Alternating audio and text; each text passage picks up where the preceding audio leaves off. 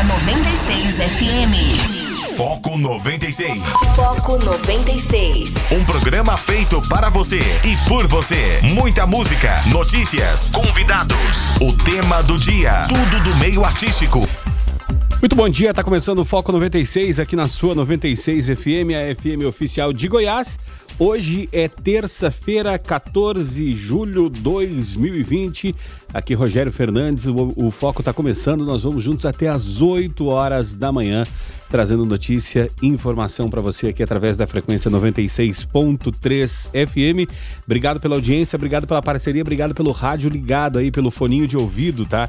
E você pode participar através do WhatsApp, o DDD 62 994 34 2096. Bom dia, Guilherme Verano. Bom dia, Rogério. Bom dia, os ouvintes do Foco 96. Começando mais um dia, que ele seja abençoado para todos nós. E é claro, estamos juntos, né? Sejam muito bem-vindos e nos ajudem a fazer o Foco 96. Tá certo, você pode participar, como disse Guilherme Verano, através do WhatsApp, o 994342096.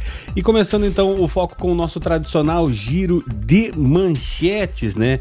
Para você ficar é, informado aí com o que vai ser notícia hoje é, durante o dia, né? No, no, no, Brasil e no mundo, né? É, Dias Toffoli liga para militares e tenta conter crise após declarações de Gilmar Mendes, né? É, também para Mandetta, o ex-ministro da Saúde, militares da saúde entendem de balística só vejo o acúmulo de óbitos, né? É, Mandetta segue na linha aqui do Gilmar Mendes, indo é, é, contra os militares, né? É, também a Polícia Federal prende o homem que ameaçou Rodrigo Maia de morte, né? É, também perfil de humor Naja é, presta solidariedade à EMA que bicou o Bolsonaro. Fique bem. Cada uma em Brasília, né? o Bolsonaro levou uma bicada do Maema. Também pesadelo na cozinha, tá? Em São Paulo, o cliente encontra um dedo humano em uma esfirra e o caso viralizou nas redes sociais. A gente vai tentar, é, é, vai explicar para você daqui a pouco também. É, no Brasil, uh, hoje tem uma média de 1.052 mortes por dia né, por coronavírus na última semana. Nove estados mais DF têm alta de mortes. E também técnico do INPE dizem é, em carta que há estrutura paralela no órgão. O que disse o Guilherme Verano ontem aqui a respeito uh, da demissão da chefe do INPE, né? Esses alguns destaques desta terça-feira, 14 de julho de 2020, agora 6 horas e 9 minutos. O que mais tu destaca pra gente, Guilherme Verano? A destruição na Amazônia. O governo, como você disse, exonera responsável por monitorar a devastação após INPE divulgar recorde. Adiantamos ontem nessa notícia. Na educação, o MEC divulga hoje resultado do SISU 2020 do segundo semestre. Pela primeira vez, também serão selecionados candidatos para vagas na modalidade de ensino à distância, o EAD. Ajuda do governo. A Caixa libera hoje saques do auxílio emergencial para 1 milhão e 200 mil trabalhadores. O benefício será pago para aprovados no terceiro lote, nascidos entre outubro e também dezembro. Tem mais uma notícia aqui é, do Rio de Janeiro. A polícia suspeita que armas apreendidas em favelas foram vendidas por Rony Lessa. Laudos apontam semelhanças no armamento encontrado na casa de amigo do acusado de matar a Marielle Franco. No litoral de São Paulo, morador acusa prefeito de São Vicente de agressão. E para encerrar aqui, uma notícia boa: a corrida dos cientistas para lançar a vacina contra a Covid-19 ganha um novo competidor de peso e que sai na frente, a Rússia. O país anunciou ontem que o imunizante desenvolvido por lá passou no, nos testes. Assim, a Rússia passa a ser o primeiro país do mundo a concluir testes em humanos. Rogério Ouvintes, então, esses são alguns dos principais destaques para você, ouvinte do Foco. Tá certo, o, ouvinte pode participar através do 994 34 2096. O Foco 96 está começando agora. Foco 96. Esportes. Momento do esporte aqui no Foco 96, Guilherme Verano, o futebol voltando devagarinho, é, mas entre, né, entre é, essas voltas podem ter algumas idas, né? Eu falo no caso, por exemplo, de Jorge Sampaoli, né, no Atlético Mineiro. É, o vice do Atlético Mineiro diz que a multa rescisória de Sampaoli gira em torno de 2,5 a 3 milhões de euros, né? Porque será Sampaoli tá com vontade de sair, tem proposta? Não sei, tá aqui a multa, né? E o pessoal já vem falando aqui ontem até em entrevista ao Caio, o Gabriel, né, é, é, diz que Renato Gaúcho é o nome ideal para o Flamengo, impossível saída de Jesus. Deixe o Renato Gaúcho quieto lá no Grêmio, vamos procurar outro lá em Portugal, né, Guilherme Verano? É, mas ele não tá nem no Grêmio, ele tá na praia, né? É, tem essa Ontem também. os fiscais foram lá atrás dele de novo, né? Segunda vez que ele é flagra- é flagrado né? na, na praia. Não pode, Renato, não pode. Todo mundo te conhece, rapaz. Mesmo se não conhecesse, não pode ir pra praia. E não volta pro Rio Grande do Sul de forma nenhuma, viu? E eu acho que também não volta essa semana, não, Rogério. Porque a tendência do Jorge Jesus, ele tá calado. Se não fosse para ir embora, já tinha chegado e falado: Ó, não vou embora. Tá certo que ele tem direito ao silêncio, a semana de decisão e tal, mas ele não fala nada com ninguém. Então vai cair fora, porque o Jorge Jesus vive uma situação complicada. Ele é um cara rico, muito rico, convenhamos, né? Mas, tem, mas tá longe da família, né? É, longe da família. Aí você imagina, tá no Rio de Janeiro, ele deve estar num apartamento muito confortável, uma casa que seja. Mas para onde que ele pode ir na prática no Rio de Janeiro, além do CT e voltar para casa confortável e ficar trancado? Ele pode ir no Segura, né? É, ele pode ir no restaurante, que seja, que se tiver aberto ou não, sem ser incomodado. Ô, Jorge Jesus, tira a foto aqui. Não pode, ele não tem sossego. E longe da família, vai cair fora, vai cair fora. Só se eu queimar minha língua, assim, muito severamente. Então a tendência é sair. Eu acho que Renato Gaúcho é o nome, já tá ali do lado, né? Só chamar na praia, ô Renato, deixa o futebol aqui, eu deixo essa caminhada que você tá fazendo aí, e vou ali conversar. São Paulo eu não, não acredito, não. São Paulo a, a multa é alta. E também ia ficar um negócio muito estranho, né? Porque Você tá num time ali tudo, mas o seu sonho sempre foi, parece que dirigir o Flamengo. Sempre esperando, né? Aquela Sim. primeira é, ida ou, ou permanência ou não do, do Jorge Jesus, quem iria, quem não iria, enfim. Mas Renato Gaúcho, acredito que seja um nome, é claro, evidentemente, se o Jorge Jesus confirmar essa saída, que pra mim ela tá se desenhando, viu, Rogério? Independente do resultado da decisão do, do Carioca. É, e, e, assim, o- a, a torcida do Flamengo fala em. é, e especialistas e apaixonados né, pelo Flamengo falam em, em um técnico, um nome estrangeiro, né? Mas quem de peso hoje, é, estrangeiro, que teria condições de vir até de forma barata para os padrões europeus, né? É, para chegar e, e acertar também, acertar a mão, como o Jorge Jesus acertou de primeira, também é difícil, né, Verano? Mesmo lá fora, né? É, mesmo lá fora, o, o- o Rogério. Não acredito que alguém se disponha, ainda mais o Brasil, com o descontrole que vive em relação à Covid. Eu duvido muito que algum técnico queira se, se avorar para cá. Mesmo porque quem, quem tá no Brasil virou prisioneiro, não pode voar para lugar nenhum, né? Na verdade, nenhum país aqui da América do Sul. Lá na, na, na Europa, evidentemente, a coisa já melhorou. Veria, e tô até olhando aqui, o Galhardo, né? Técnico do River Plate. Seria. É, uma opção, seria uma opção. Seria uma opção? Seria um nome? É, realmente é muito competente, né? Mas, enfim. Mas pra mim, o nome é aquele que tá fácil. Lá é o sonho é, desde sempre, né? É Renato Gaúcho. Eu não tenho dúvida nenhuma disso. Em relação a, a salário, essa coisa toda, realmente é, não, não seria tão complicado assim mesmo, porque o Flamengo está acostumado a pagar muito pelo, pelo Jorge Jesus. A não ser que o Renato fala, não, eu tenho que ganhar, eu sou tão competente quanto- o Jorge Jesus e sou mais bonito. Então vocês têm que pagar mais pra mim. Mas não é bem por aí, não.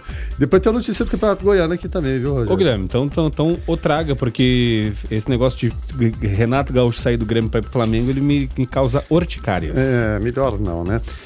E tá causando o Chicária também muito dirigente aí o quê? O Campeonato Goiano de 2020 deverá mesmo ser, ser encerrado em 2021, mas vai ser encerrado. Ontem, por meio de decreto do governo estadual e da Prefeitura de Goiânia, os jogos de futebol e os treinos foram novamente liberados na capital. Então quem estava em Trindade pagando promessa pode voltar. Caso do Atlético do Goiás.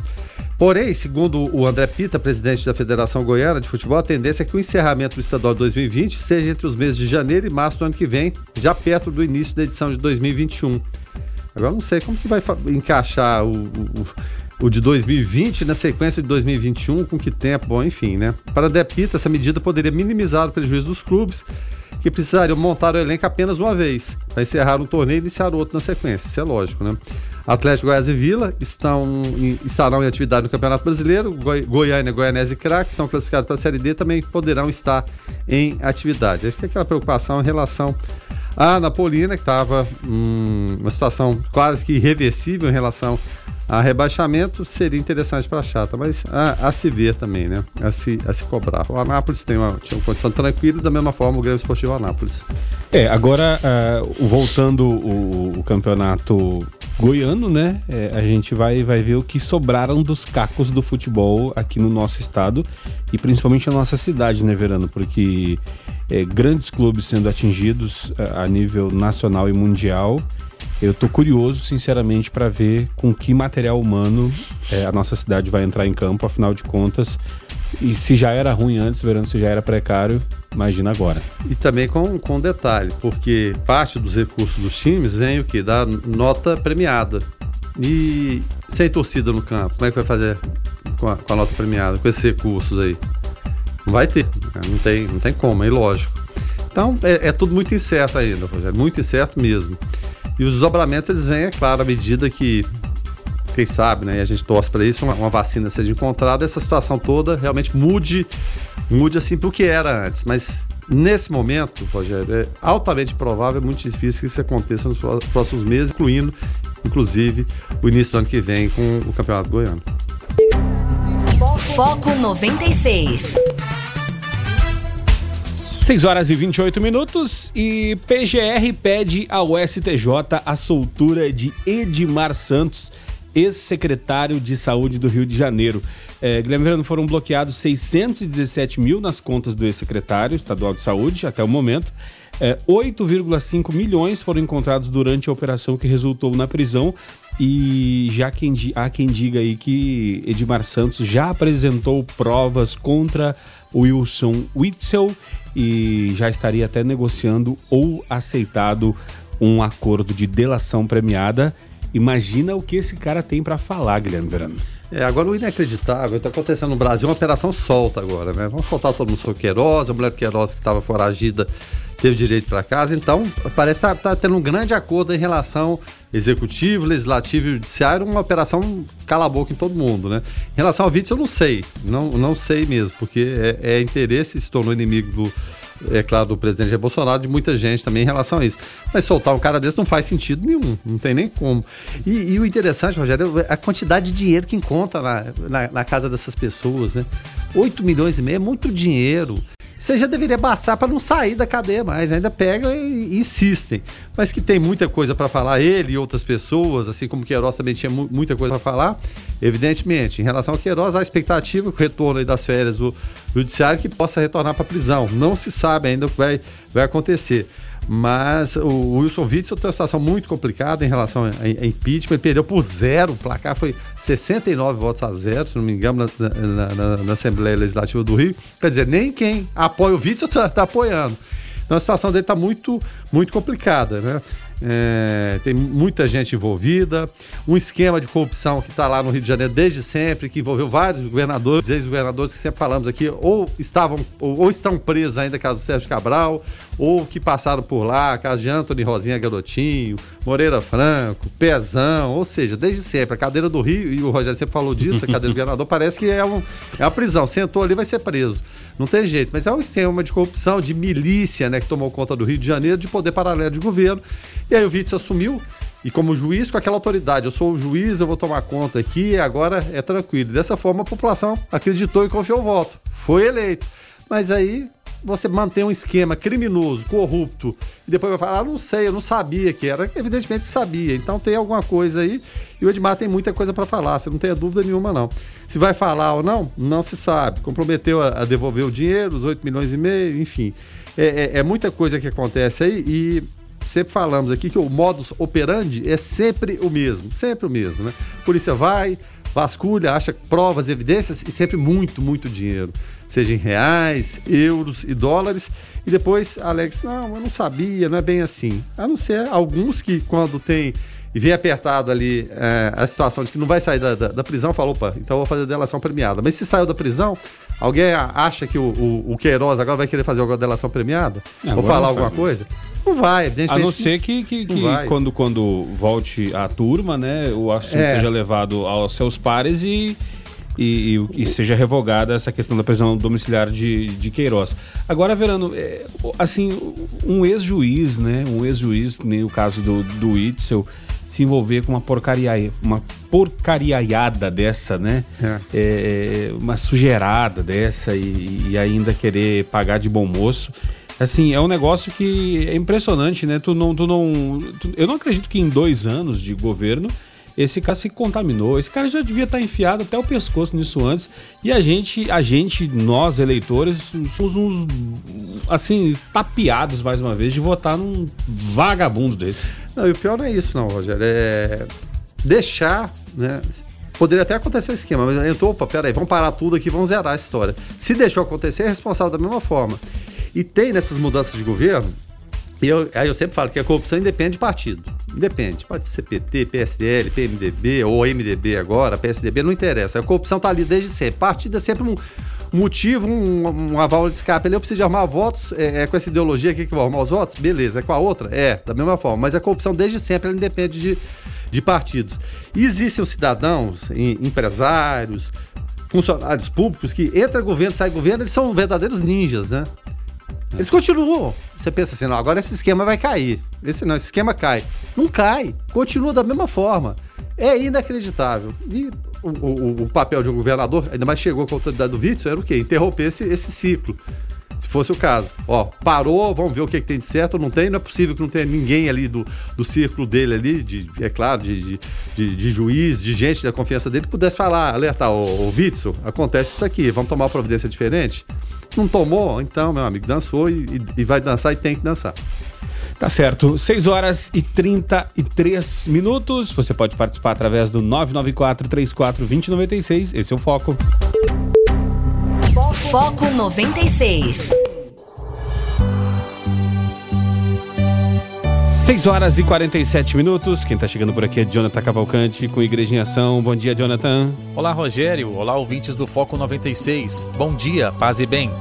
No último dia 13 de julho, a Conferência Nacional dos Bispos do Brasil, a CNBB, e a Caritas Brasileira lançaram a série de áudio-reportagens É Tempo de Cuidar as reportagens abordam as ações territoriais da Ação Solidária Emergencial da Igreja no Brasil, que dá o nome à série também, e que vem mobilizando o país a ajudar aquelas pessoas afetadas pela pandemia da Covid-19, que assola o Brasil. Dados do último levantamento da campanha mostram que a iniciativa já atendeu mais de 540 mil pessoas, movimentando mais de 114 dioceses e segue mobilizada para ajudar as pessoas em situação de vulnerabilidade socioeconômica, além de um olhar atento para ações solidárias nas periferias, tanto geográficas como existenciais. Após 13 semanas de mobilização, a campanha contribuiu positivamente na vida de muitas famílias atendidas em diversas regiões do país e agora entra na quarta fase com o lançamento da série de reportagens. Quando começou a ação mobilizadora, o Brasil contava com um pouco mais de 5 mil mortes confirmadas pela Covid-19. Hoje, quase quatro meses depois, o país registra mais de 72 mil vidas perdidas. Cresce a cada dia também o número de pessoas que tiveram suas vidas afetadas profundamente pela impossibilidade de manter sua atividade profissional, devido à necessidade de distanciamento social, ou que perderam seus empregos. A campanha É Tempo de Cuidar, que foi lançada em 12 de abril diante da pandemia do coronavírus, nasceu para estimular a solidariedade por meio de doações e da atenção no corpo humano, emocional e religioso. A série de áudio-reportagens É Tempo de Cuidar está sendo veiculada na rede católica de rádio RCR e também está disponível nas plataformas digitais da CNBB e da Caritas Brasileiras, como no SoundCloud. Jonathan Cavalcante para o Igreja em Ação. Foco 96. 6 horas e 52 minutos. Quem está chegando por aqui é Carlos Roberto de Souza para falar direto ao assunto. Direto ao assunto. A opinião de Carlos Roberto de Souza no Foco 96. Bom dia, Carlos. Bom dia, Rogério. Bom dia, Guilherme Verano. Bom dia a todos os ouvintes do Foco 96. A gente reclama muito e também cobra muito que o governo federal crie ações para melhorar as nossas vidas e é um direito que nós temos. Eu acho que a gente tem que manter isso. Mas às vezes a gente esquece que muitas dessas ações dependem do nosso Congresso. E o nosso Congresso será que realmente está empenhando em fazer a sua parte? Será? Sei não. E por que, que eu tenho minhas dúvidas? O Congresso entra em recesso agora, né, após dia 17 de julho, e teria que deixar muitas matérias votadas antes disso. O que, tenho certeza, não deixará. Só vocês terem uma ideia aí, vou, vou citar algumas coisas que estão pendentes e com muita urgência de serem resolvidas. O Senado teria que agilizar para evitar que a MP, a medida provisória 927 de 2020, que flexibiliza regras trabalhistas na pandemia, tinha que agilizar para ela não perder a validade, porque caso seja aprovada com as alterações, ainda tem que voltar para a Câmara e até o dia 19 a Câmara votar. Portanto, uma chance grande aí de caducar, né? E isso é, é um prejuízo para nós trabalhadores. Mas eles estão preocupados? Sei não. Outra MP em risco é a 925 de 2020, que caduca aí dia 16 de julho.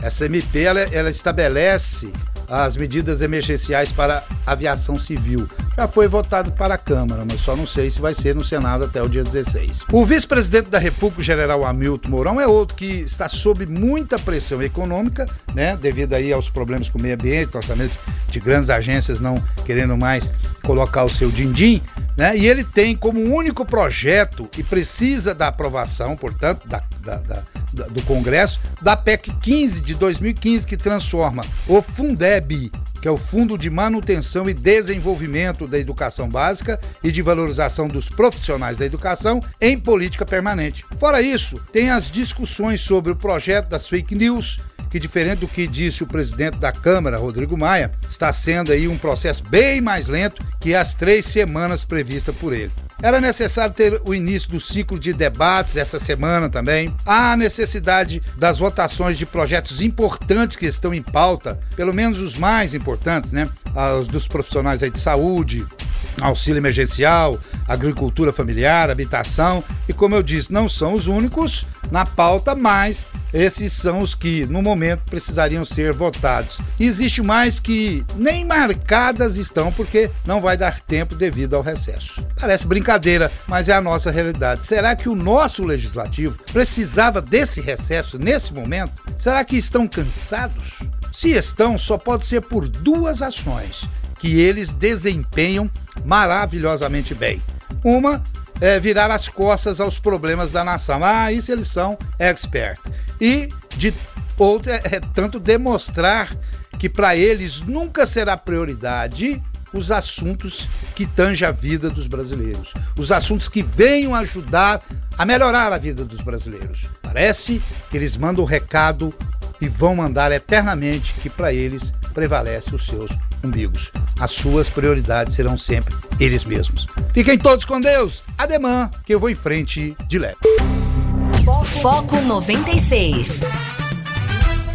Abrindo agora a segunda hora do Foco 96. Hoje é terça-feira, 14 de julho de 2020. Se você chegou agora por aqui, seja muito bem-vindo, tá?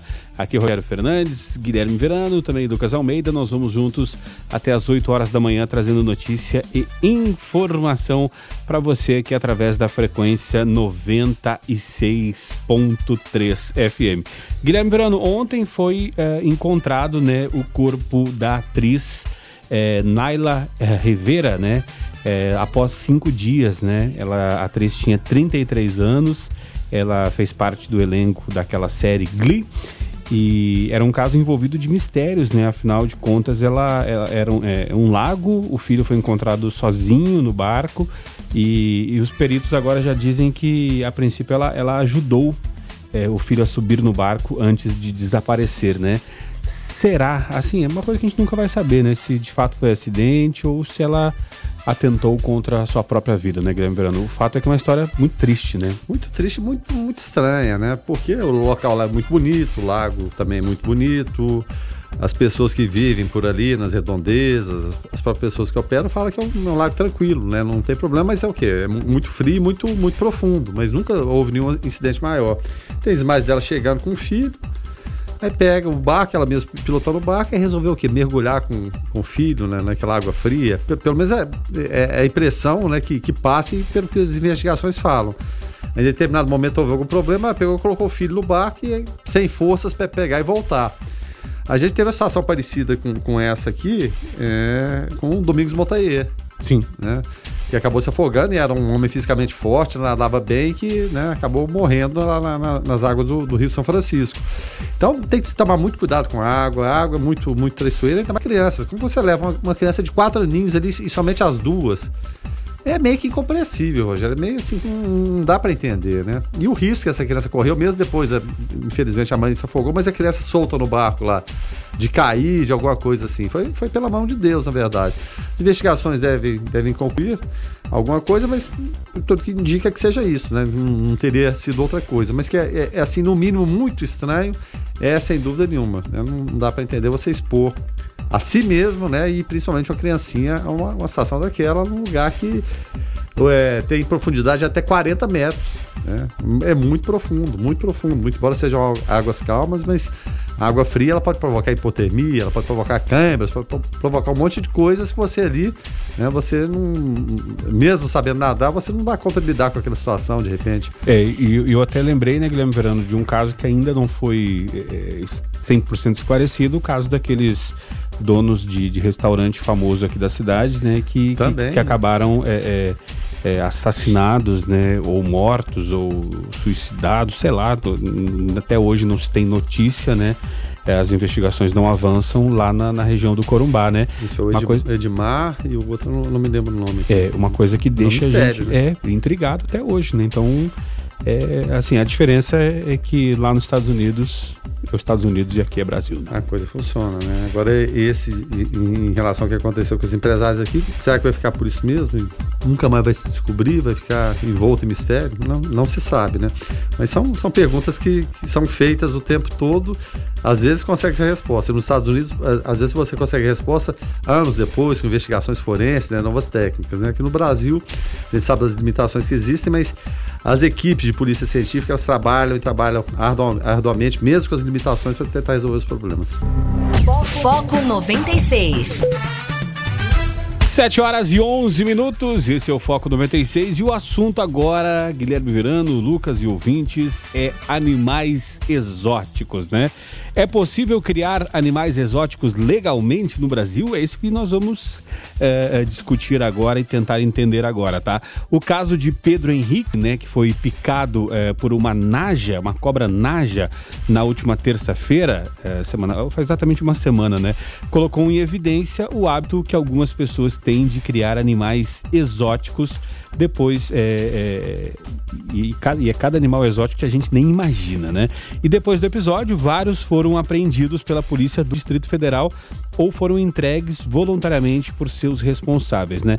Na sexta-feira, uma pessoa entregou ao Instituto Brasileiro de Meio Ambiente e Recursos Renováveis, o IBAMA, uma víbora verde de Vogel, serpente exótica e venenosa que não tem soro antiofídico no Brasil. Para uh, ah, nos ajudar a entender mais sobre esse assunto, a gente vai bater um papo agora com Elisângela de Albuquerque Sobreira. Ela é médica veterinária, coordenadora de fauna e doutora em animais selvagens, né? autora do livro Maus, Trato, Maus Tratos aos Animais Silvestres de Estimação, Aspectos Éticos e Ambientais. É, doutora Elisângela, bom dia. É, é um prazer é, falar com você aqui no Foco 96. Seja muito bem-vinda. Bom dia, bom dia a todos da rádio e todos os ouvintes é, ligadinhos aí na rádio. Tá certo. É, Elisângela, para a gente poder começar a, a, o papo e, e nossa, a nossa audiência também é, ficar por dentro do, do assunto, é, antes de, de da gente, da gente começar, o que, que difere um animal ele ser né, exótico ou não? É, o que, que difere um animal doméstico de um animal exótico?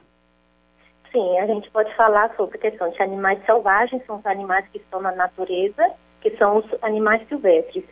E dentre esses animais selvagens, nós temos os silvestres, que são os nativos, que são da nossa região, do estado de Goiás, ou que são do Brasil, e temos os silvestres exóticos, que são fora da região, é, região de Goiás, fora do Brasil. E a Naja, ela não é daqui do Brasil, né? Nesse caso da Naja que ocorreu no Distrito Federal, ela é espécie, né, abundante na África e na Ásia. E na, naquele caso específico, ela foi importada da Ásia.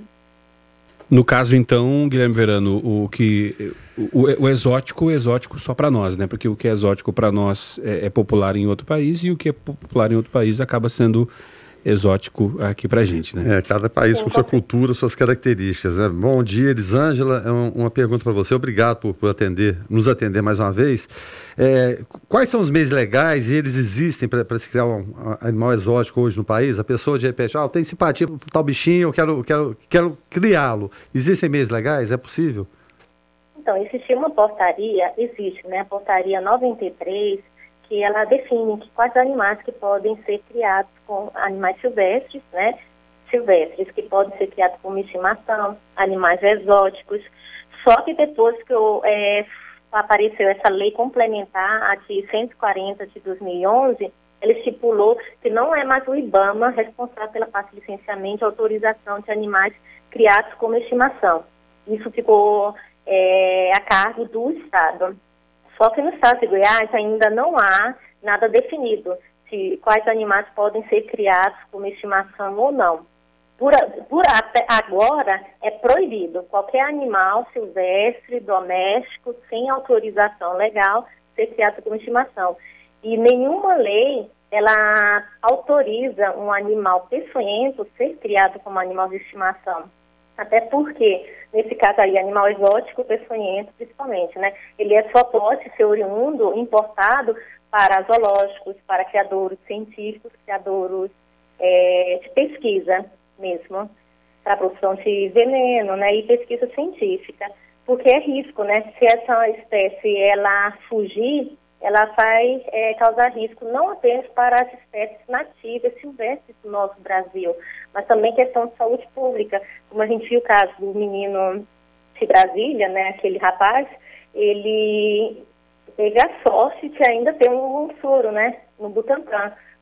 Tiveram que importar mais, né, esse soro. E se não tivesse, ele, já, ele estaria morto hoje. Então, por isso que é proibido é, a criação de animais pequenos, animais exóticos, como estimação. Agora, a, a, gente, a gente vê, é, agora é, eu queria que tu explicasse para a gente, doutora Elisângela, uh, se se enquadra né, ou não dentro da questão de, de ser exótico. É, a gente tinha o caso, né, até porque faleceu, o macaquinho aquele do Latino, né? O Latino que é um ícone da música brasileira, né?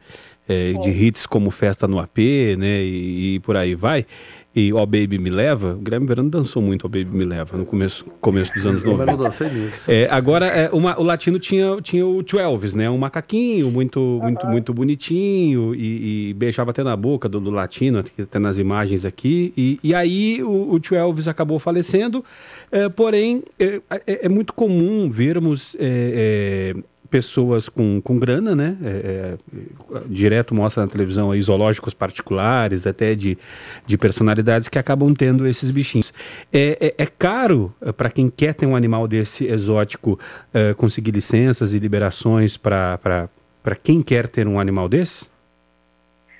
no Brasil, o, o macaco do latino é da espécie macaco prego. E na, é aqui em Goiás, o nosso macaco prego, né, é nome científico essa parte dos bignosos. Lá que ele importou, lá do sul, é o gênero Cebus. E esse macaco, ele foi oriundo de criador comercial legalizado. Até o, eu esqueci o nome do dono do criador, eu conheço ele. Então ele tem autorização legal do IBAMA para comercializar esses animais. Os animais silvestres são extremamente caros, por isso que Infelizmente, as pessoas acham né, mais fácil, caminho mais fácil de traficar, de re retirar da natureza, porque o ônus vai ser bem menor, né? Quando o animal é traficado, um valor que seria de 30 mil um macaco, é, traficado fica em torno de 10 mil, algo assim, entendeu? E, e o ruim também, além de prejudicar o meio ambiente, estar retirando um animal, uma espécie da natureza, importante, imprescindível né, para o equilíbrio do nosso ecossistema, ele também vai estar vindo com doenças. Porque quando é vindo de um criador comercial legalizado, ele tem todo o tratamento, desse, é, a gestação da fêmea, sabe? Tem aqueles cuidados todos.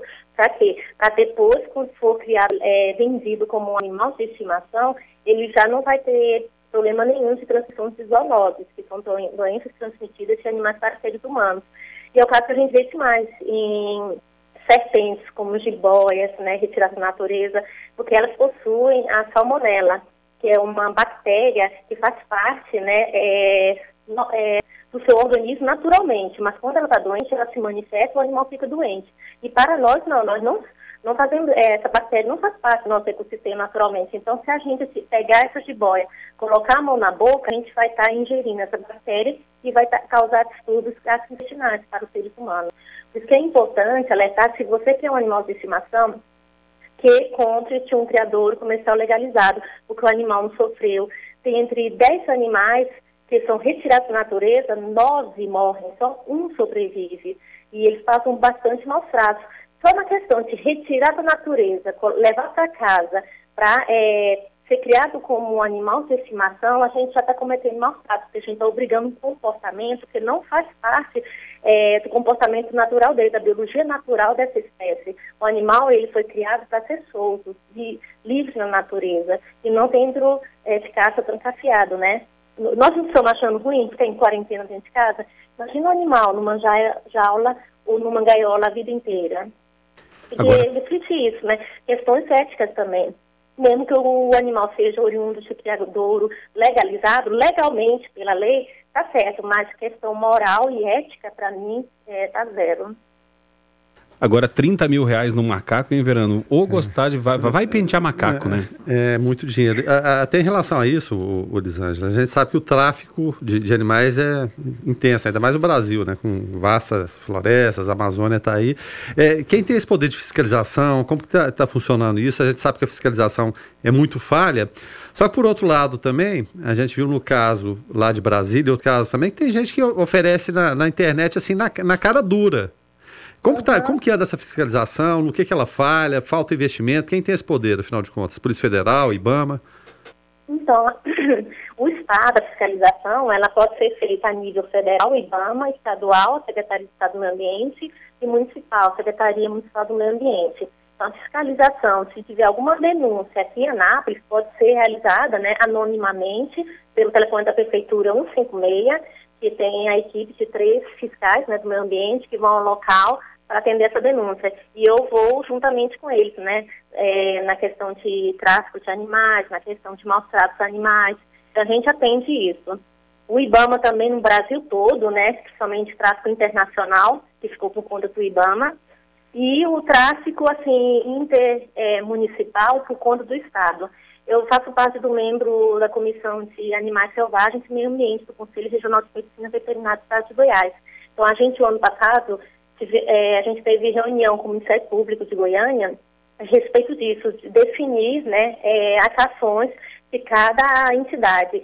É, o federal, estadual, municipal, quem faz o resgate, quem atende essa denúncia e quem faz questão para poder ajudar, né? Porque só o IBAMA não dá conta infelizmente, né, há muito tempo não tem concurso, né, para é, os fiscais ambientais e o órgão está defasado. Então precisa, e até também porque é responsabilidade nossa também, do Estado, do município, nós como cidadãos, se verificarmos algum indício de tráfico de animais, a gente fazer a denúncia e combater, né, logo no início, que cortando esse mal pela raiz, a gente já evita do animal sofrer, podendo levar até o óbito.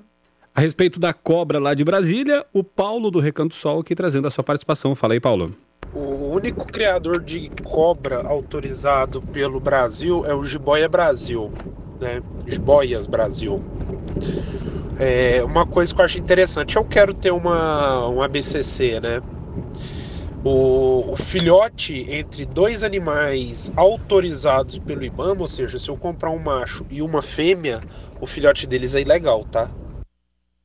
Caramba, é, é, é, por, é, uhum. é, é por aí mesmo, Elisângela? É, dependendo se não tiver autorização para reprodução, só para comércio, é, é ilegal o filhote. É, são, são, são, várias, são várias variantes, né, Guilherme Verano? E Isso. a gente, quando acha que, que fala assim, ah, mas é, é só porque é Brasil que tem, que tem esse problema de animais exóticos, lá nos Estados Unidos é, é, tem um, um, uma, uma mancha, né, posso dizer assim, na sua sociedade, que é a máfia dos tigres, né? Lá é, é, é moda, né, entre os ricos ter, ter tigres, né? E o tigre virou, virou sinônimo de... E, e, o branco, que é o mais raro, né? Esse, quem tem um tigre branco, né? O Mike Tyson tem tigre, tigres tal. E aí daqui a pouco esses tigres envelhecem, o pessoal enjoa e não sabe o que fazer com esses tigres depois. E são é, milhares, não, não, não, sei se não chegou a milhões de tigres é, quase que abandonados e criados em péssimas condições nos Estados Unidos. Então é um problema mundial, né, Verano? Sem dúvida nenhuma. Voltando nesse caso da sentido, BCC que ele falou, né? A pessoa, quando ela tem autorização da jiboia, depende da espécie da jiboia. Se ela começar a cruzar com outra espécie que não está na autorização, não pode, entendeu? Também tem isso. Porque muita gente pega uma, é, um animal também, vários criadores comerciais legalizados, eles fazem esquentar o animal. Pega, é, tem um animal que tem é, autorização, como demora muito a reprodução desse animal e ele quer, cada vez mais ganancioso, egoísta, querendo vender, ter mais lucro com o animal, né, com ser vivo, ele retira da natureza, coloca dentro do seu criadouro para é, aumentar essa, essa produção dele, né, para ter maior renda. Assim, tá, tá também está ficando, é considerado tráfico, é ilegal e ele perde a sua autorização. E todos, todos os animais, mesmo aqueles que eram autorizados, criados dentro do criador, eles são é, apreendidos pelo IBAMA. Eu, eu, trabalho, né? Eu sou perita. O, na vara federal em Goiânia, o juiz sempre me nomeia perita louvado, né? Que são vários tipos de peritos. peritos. Tem o perito criminal, concursado pela polícia, o perito judicial, que você encaminha o seu currículo para é, Tribunal de Justiça, né? E tem o perito louvado, que o juiz, é, é, em reconhecimento do trabalho do profissional, então ele nomeia esse profissional para acompanhar a perícia, né? É, relacionada em cada área. E eu sempre sou nomeado nessa questão, se suspeita de tráfico aqui no estado de Goiás. Guilherme Verano. Bom, é, é, Elisângela, a gente vê, vê muito, é, a gente está falando de, de, de cruzamentos. É, acontecendo muito e, se tornou moda, é, por exemplo, vamos pegar o um exemplo aqui, caso de tigre e leão, né? cruzamento de, do o leão com a tigresa, ou do tigre com a leoa, né? o, o libre, o taigo, o que seja, que se tornam animais híbridos ali imensos, né? mas frágeis, né, geneticamente falando. Como, como que funciona isso? Como que, que é vista essa legislação a nível, a nível mundial? É proibida.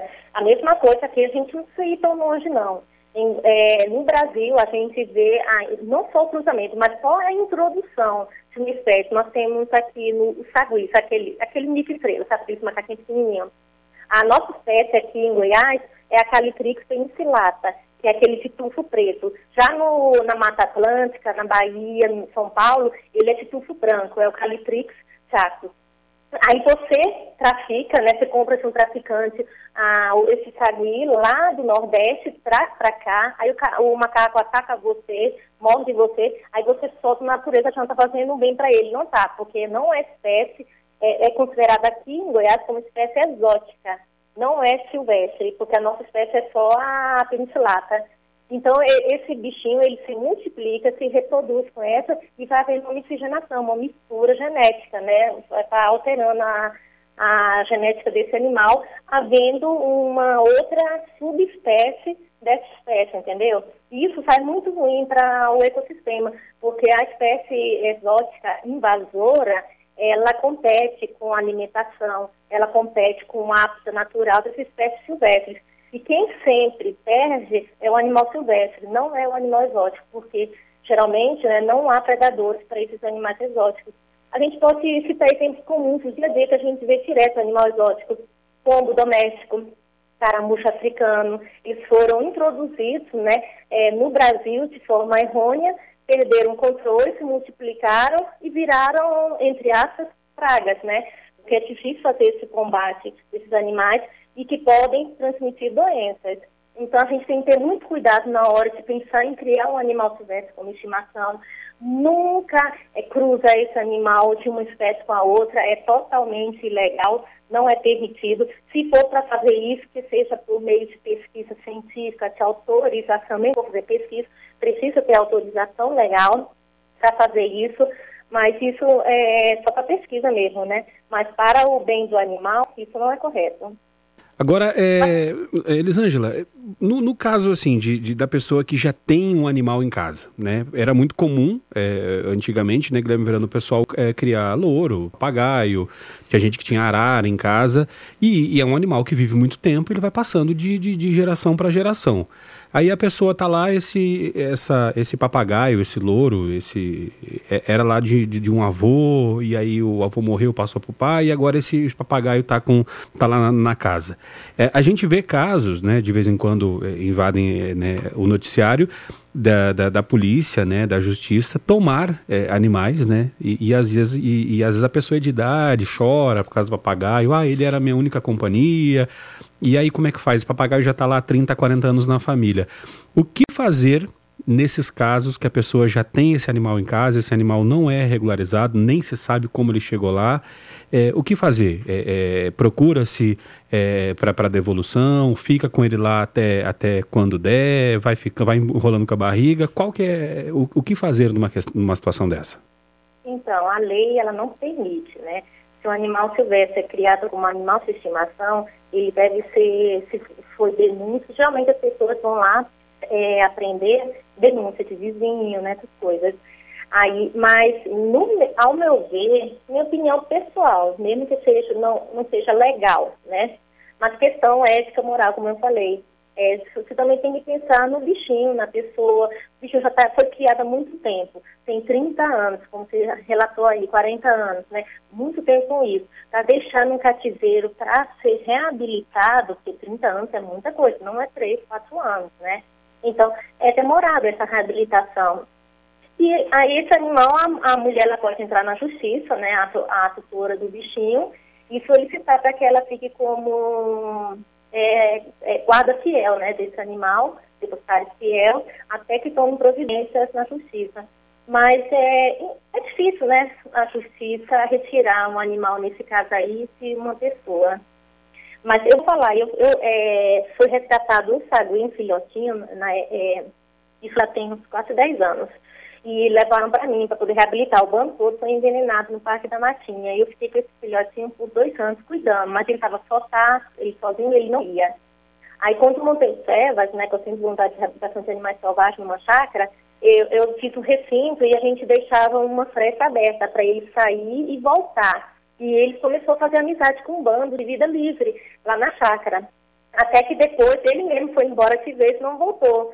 Então, o animal dá para ser reabilitado, sim. Mas nesse caso, ele tinha ficado dois, três anos, né? Em cativeiro, tipo, domesticado. Mesmo que, mesmo que o animal a gente fale que é um animal é silvestre, domesticado, não, nunca será um animal totalmente 100% domesticado, porque uma hora ou outra ele vai é, demonstrar o seu instinto, né? Aquele instinto selvagem. Se ele se sentir ameaçado, ele vai atacar, ele vai morder. E são diversos casos que eu Nesses anos eu atendi, né, que as pessoas abandonariam fazendo entrega espontânea desses animais porque atacou você. Ó, tem casos absurdos, tipo manduá bandeira adulta, criada como estimação, aí ela é, tinha, tinha parte do corpo mutilada, usa esse termo mutilado porque você corta as garras, que é, é um mecanismo de defesa do animal, é mutilação. É, e ela, para ela ser criada como estimação, ela tinha as garras dela mutiladas e ela foi entregue pelo Corpo Bombeiro com um problema neurológico, ela estava bambaleando e ferida. Provavelmente ela atacou alguém e o dono resolveu, é, até o bombeiro quando entregou para a gente, falou que ela era criada numa fazenda em Pirinópolis, como estimação. E a gente cuidou dos ferimentos, tratou, mas como ela já era adulta, ela era muito mansa, a gente fez a soltura na área de preservação ambiental da Ambep, que é uma área verde, tem o biólogo que faz o monitoramento lá, e ele acompanhou a Mel, né, que o Tamanduá, é, enquanto ela foi solta. E eu fiquei muito feliz né, com o registro dele, o último registro que ele viu um filhotinho nas costas dela. Então você vê que é importante, né? O animal está reproduzindo, o animal faz parte desse ecossistema, nós fazemos parte desse ecossistema. A gente deve respeitar a natureza de cada espécie animal. E eu, por isso que eu falo, eu sou contra. Eu já tive vontade de ser criadora comercial de animal silvestre, que é essa taruguinha de aquário. Mas como eu vi nesses anos todos as pessoas abandonando, animal da doente, ou então ficar caro o custo do animal, precisa comprar carne, frutas, né, essas coisas todas, vitamina, é, cuidado veterinário, medicamento é diferente de um cachorro, de gato, é totalmente diferente, o manejo. Então, as pessoas acabam abandonando animais, não querem pagar o médico veterinário, não querem cuidar da maneira certa, vão dando pipoca, né, besteira para esses bichos, eles acabam ficando doentes e quando está quase morrendo, acabam entregando para a gente lá na Secretaria do Meio Ambiente. A entrega espontânea, ela não configura crime nenhum. Se a pessoa tem esse animal, não quer matar esse animal, por favor, não abandone na natureza, nos parques. Eles podem morrer. É, vocês podem levar para a Secretaria Municipal do Meio Ambiente para ter essa entrega espontânea. Eu não, a gente não pega nome, data nenhum não, e a gente faz um encaminhamento para o IBAMA em Goiânia. Agora, Elisângela, é, a gente sabe que Brasília ultimamente tem sido o, local da, da, das coisas exóticas, né? É, a cobra lá que mordeu o rapaz é vendida no DF na internet por, sete, por até 7 mil reais. Em Brasília também, né, Guilherme Verano, a EMA, uma EMA é, é, é, mordeu ou picou ou bicou né, o presidente Jair Bolsonaro, né? Onde já se viu? Vão dizer que a EMA é comunista agora, né? daqui a pouco vão dizer que ela tem, que ela tem é filiada ao PSOL e é amiga do Adélio Bispo. Que foi filtrada. É, foi, foi infiltrada lá no, no, palácio. E a gente vê coisas exóticas em Brasília, como, por exemplo, políticos que não trabalham, porque a gente sabe que a maioria trabalha, né? Os, os exóticos são os que não trabalham. E, e, agora, Guilherme Berano, num lugar que não tem mar, até tubarão se achou em Brasília? Como é que é essa história aí? Exatamente. A gente sabe que a fauna de Brasília ela é, é, é vasta, né? Mas olha só, né? Não sei se a Elisângela já teve acesso a essa notícia, mas é, um criador ilegal de animais exóticos foi localizado dentro de uma casa lá em Brasília. A residência, olha só, havia um tubarão lixa ameaçado de extinção. O caso pode ter relação com o do estudante veterinário Pedro Henrique dos Santos, né, que foi picado pela naja, assunto que a gente estava trazendo aqui. Os policiais chegaram no local depois de uma denúncia anônima, segundo o jornal Correio Brasiliense. A casa onde o animal estava é de um dos amigos do estudante, apontado pela polícia como, como dono de outras 16 cobras criadas ilegalmente. O nome não foi divulgado e no criador, além do tubarão, foram encontrados outros animais aquáticos, cobras e aves também parece que vai configurando uma, uma rede de, de, tráfico de animais, né? Sem querer levantar falsa suspeita, que seja, mas tá, tá muito estranho, não tá, Isângela? Não, foi configurado já. Tráfico aí, a rede de tráfico, sim. Infelizmente, né, as pessoas usam tipo de um estudante, eu sou médica veterinária, assim, eu fico com vergonha de ouvir notícias como essa, do estudante, a gente conhece o perfil do profissional, o caráter profissional, desde quando é na faculdade, eu até converso com o meu estagiário sempre, eu falo, você vai mostrar para os seus colegas o profissional que você vai ser desde quando você está na faculdade. Tanto que quando eu recomendo é, para algumas pessoas veterinárias, com clínicas de gatos, quando eu vejo que era uma colega que era estudiosa, era dedicada, eu recomendo ela. Então eu falo, se você fica só na brincadeira, principalmente esse pessoal Brasília, né, faz faculdade cara, não precisa ter vestibular, é, o papai e a mamãe têm dinheiro, não precisa trabalhar, então acho uma maneira mais fácil para poder comprar as drogas é, traficando os animais, né? Não nesse caso menino, não sei, eu não conheço, estou falando é, no geral. Aí fazem isso uma maneira fácil de obter esse dinheiro, ilegal, né, criminosa, em vez de estar estudando, se dedicando na área, ser um bom profissional reconhecido e ganhar dinheiro da maneira correta, né? Aí usa o, a faculdade para dizer que é um estudante, está mexendo com pesquisa ainda por cima, né? Depreciar com o trabalho dos pesquisadores no Brasil, faz um trabalho muito bem feito, e para jogar tráfico com a área de pesquisa, absurdo isso. E a lei deve ser punida, não importa quem seja, estudante, não estudante, idade, tem dinheiro ou não, deve cumprir com, com a, a, a lei, né?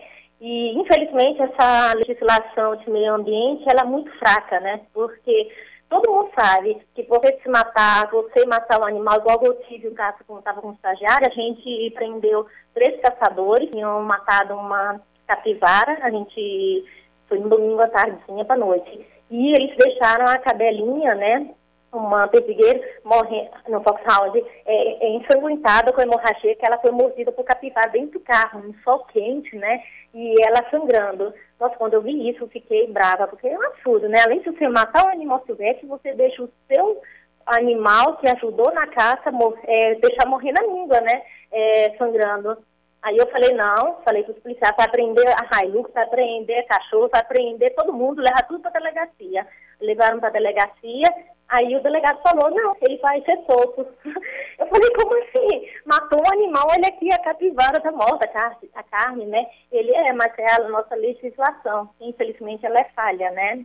Cães vão lá, tem um trabalho todo de aprender, junta, é, juntamente, estava lá, né, todo mundo, para depois, se não for na mesma hora, o, os caras só ficaram é, pagando a pena por causa de maus tratos, né? A cadeira que estava com hemorragia, aí sim eles estão presos. Mas na questão da caça animal silvestre, eles tinham sido, iriam embora tranquilamente. Então deve haver mudança na legislação do meio ambiente, porque dificulta o trabalho até dos fiscais do meio ambiente, porque você vai lá com a PM, apreende os infratores, né? É, apreende as peças, né, os instrumentos, se, é, se crime ambiental. Aí chega na delegacia solto na mesma hora, é frustrante, né? Para poder, poder encerrar, Elisângela, o Paulo, nosso ouvinte, ele fala aqui, ó, o animal mais domesticado do mundo, que é o homem, se rende ao seu lado animal, imagina os animais, né? E ele pergunta para a gente poder encerrar, se, se tiver um animal registrado, tudo ok, pode andar com ele na rua sem problemas? Não, não pode, porque no, é, na legislação, é, o que pode ser... A gente é, que é muito comum isso, né? Acho que poderia ser uma coisa ser mudada, já que está dando a permissão para criar combinação, porque você não pode passar para o seu bicho. Mas, é, mas na legislação, ela não permite é, você andar em local público, né, demonstração pública com o seu animal silvestre pet. É mais ou menos como um armamento, então, Guilherme Verano. Você tem a posse, mas não pode andar com ele na cintura na rua, né? Então é para você ficar dentro de casa. Deixa eu agradecer então Elisângela uh, de Albuquerque Sobreira, médica veterinária, coordenadora de fauna e doutora em animais selvagens, autora uh, do livro Maus Tratos aos Animais Silvestres de Estimação, Aspectos Éticos e Ambientais. Elisângela, obrigado pelo papo, muito bacana, muito interessante e até a próxima. Eu agradeço o convite e estarei sempre à disposição de vocês, tá bom? E bela iniciativa, a gente tem que fazer esse trabalho mesmo de conscientização, educação ambiental, tirar as dúvidas, né, da população, que às vezes a pessoa está fazendo uma coisa e não sabe que é ilegal, né, que é crime. E esse trabalho de vocês é fundamental, né, para poder orientar e as pessoas terem esse conhecimento e evitar de fazer coisa errada. Parabéns a vocês e bom dia a todos. Tá certo. Obrigado então, Elisângela, é, que nos ajudou aqui a entender um pouco mais. Foco 96.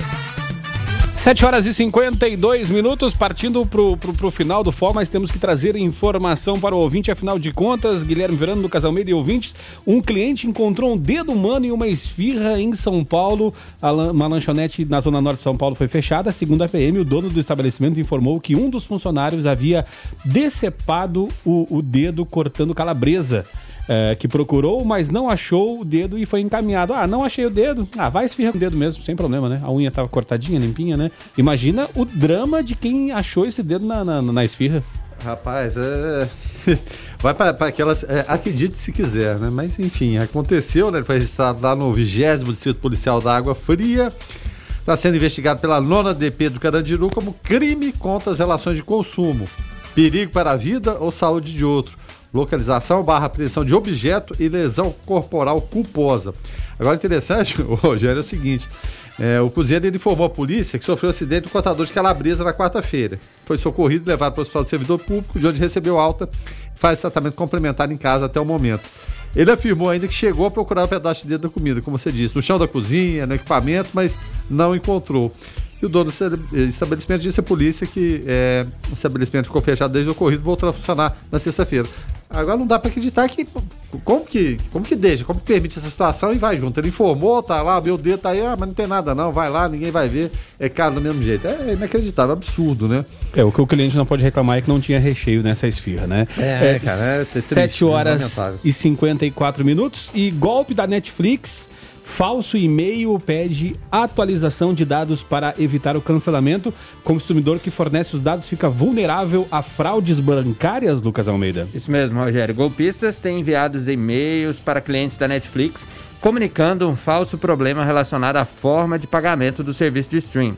Na mensagem, os estelionatários pedem que os consumidores façam atualização dos dados do cartão de crédito por meio de um link informando até o código de acesso. A empresa de segurança digital PSafe identificou o golpe e até o momento contabilizou mais de 6 mil vítimas. Agora são 7 horas e 55 minutos, então tome cuidado aí para não cair nesse golpe aí da Netflix, tá?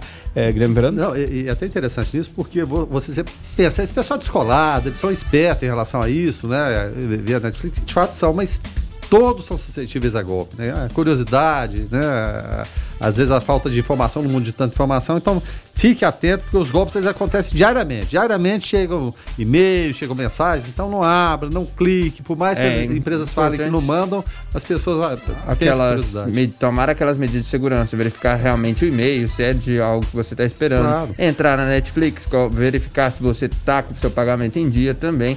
É um meio de verificar, tomar as precauções devidas. Goiás em Foco. Em Foco. E Caiado anuncia testagem em massa para a Covid-19 em 78 municípios. De acordo com o governador, serão oferecidos testes RT-PCR também a pessoas com sintomas gripais e casos leves. Ao todo, quase dois terços da população devem ser testados. Mais informações com Guilherme Verano. É, exatamente. né? Os critérios técnicos para a escolha das cidades eles foram elaborados pela Secretaria Estadual de Saúde por meio de Superintendência de Vigilância e Saúde, a Suvisa, em parceria com a Fiocruz, que é a Fundação Oswaldo Cruz. E de acordo com o governador, é, o Estado vai ficar responsável pela coleta e a Fiocruz pelo transporte do material e divulgação do resultado, isso é importante, em até 48 horas. Ele acredita, é claro, que o Estado vai ter capacidade de rastreamento da doença muito grande, isso é importantíssimo, pedindo apoio de todas as estruturas municipais para poderem realizar o isolamento quando necessário, né? explicou o governador, ao relembrar que o trabalho deverá contar com a mão de obra de assistentes sociais e também ah, agentes comunitários de saúde das prefeituras, ou seja, é um trabalho de mutirão envolvendo estados e também municípios. Tá certo, a gente vai ficando por aqui então. Deixa eu agradecer demais a participação do ouvinte que nos ajudou aqui através do 994-34-2096.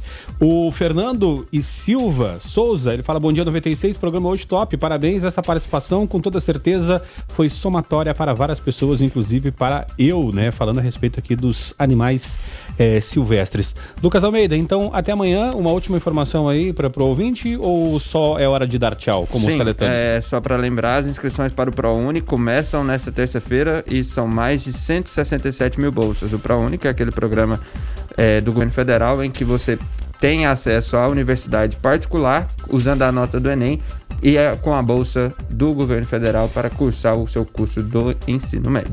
Tá certo. É, Guilherme Verano, então até mais tarde. Alguma última informação para o ouvinte? Tem sim, olha só, a PF cumpre mandados de busca e apreensão contra o deputado federal Paulinho da Força. Aí tem aqueles nomes sempre interessantes, né, das operações. Trata-se da operação, operação Dark Side da Lava Jato de São Paulo. Seria o lado obscuro, o outro lado da, da, da, da, força? Aquela frase do, do, do, do, lá do, Guerra nas Estrelas. É, né? exatamente. O Paulinho que se cuide, né? São cumpridos sete mandados de busca e apreensão em São Paulo e Brasília, além do bloqueio judicial de contas bancárias e imóveis investigados e determinados pela primeira zona eleitoral de São Paulo.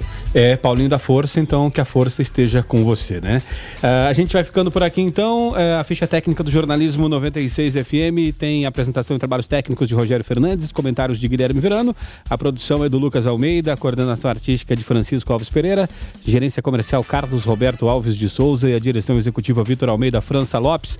96 FM, 45 anos, a FM oficial de Goiás. Na sequência, David Emerson, o DW, no Hits 96. Fiquem todos com Deus. Paz bem.